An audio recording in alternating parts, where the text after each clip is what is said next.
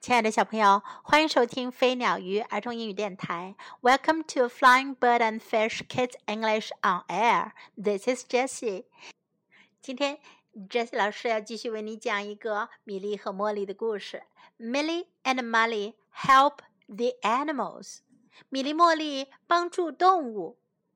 Milly and Molly know a special place where the houses thin out and the hills begin.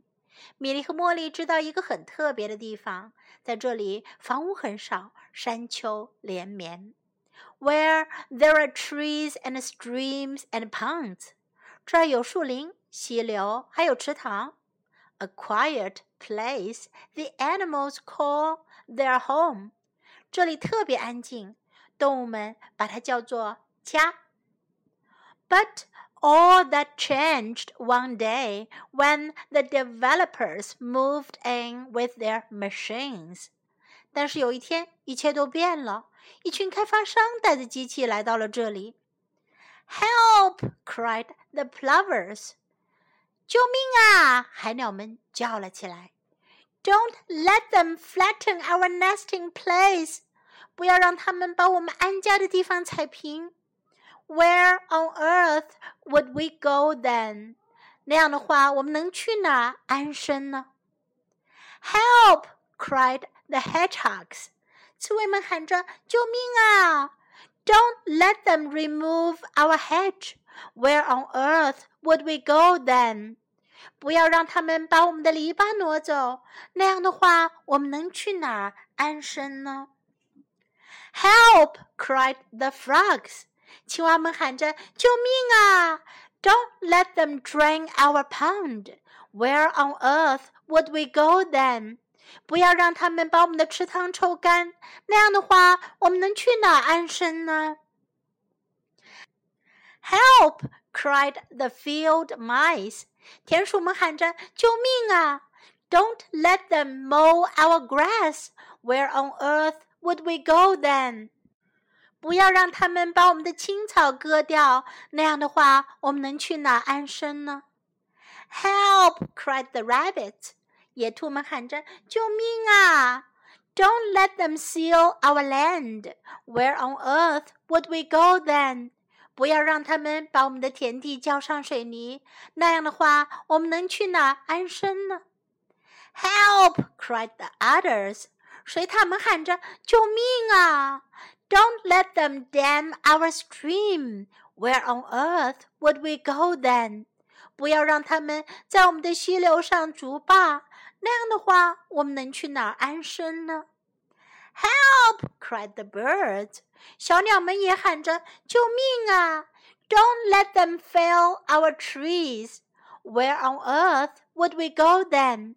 不要让他们砍伐我们的大树，那样的话，我们能去哪安身呢？We'll take care of this," said Milly and Molly. 米莉和茉莉说：“我们来处理这件事。”Where are the men who do these things? 干这些事的人在哪呢？There they are! cried the animals. 动物们喊道：“在那儿！”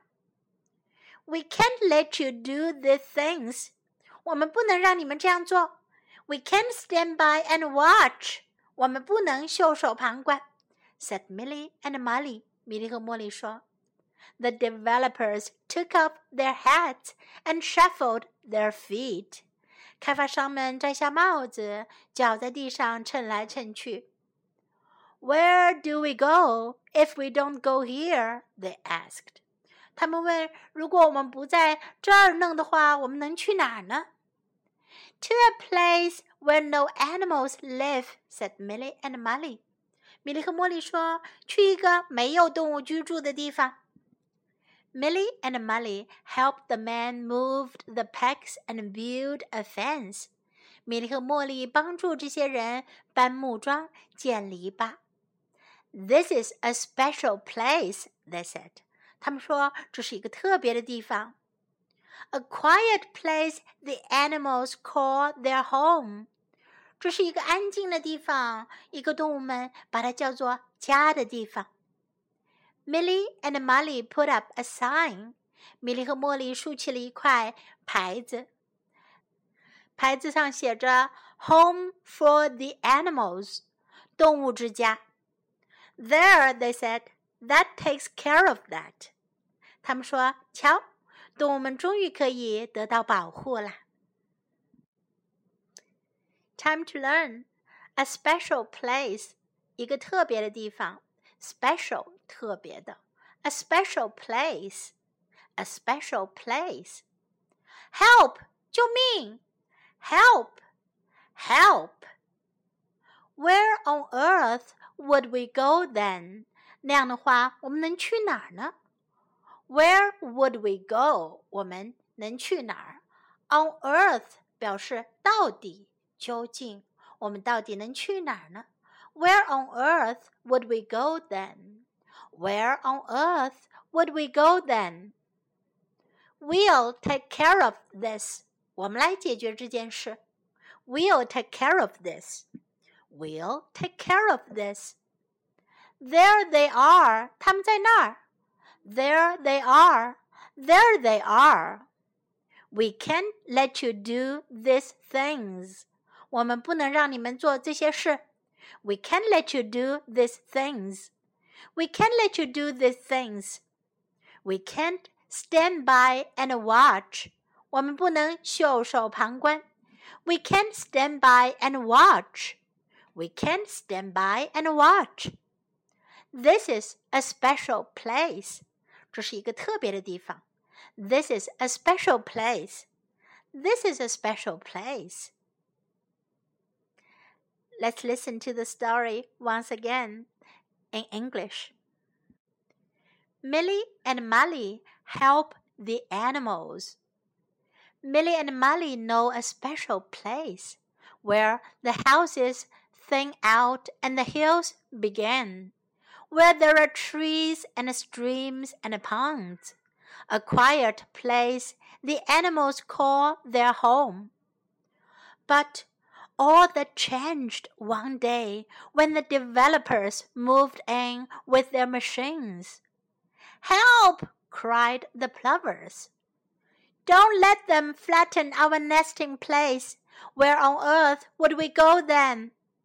Help! cried the hedgehogs. Don't let them remove our hedge. Where on earth would we go then? Help! cried the frogs. Don't let them drain our pond. Where on earth would we go then? Help! cried the field mice. Don't let them mow our grass. Where on earth would we go then? Help! cried the rabbits. Don't let them seal our land. Where on earth would we go then? Help! cried the others. Don't let them dam our stream. Where on earth would we go then? Help! cried the birds. Don't let them fell our trees. Where on earth would we go then? We'll take care of this, said Milly and Molly. Where are the men who do these things? There they are, cried the animals.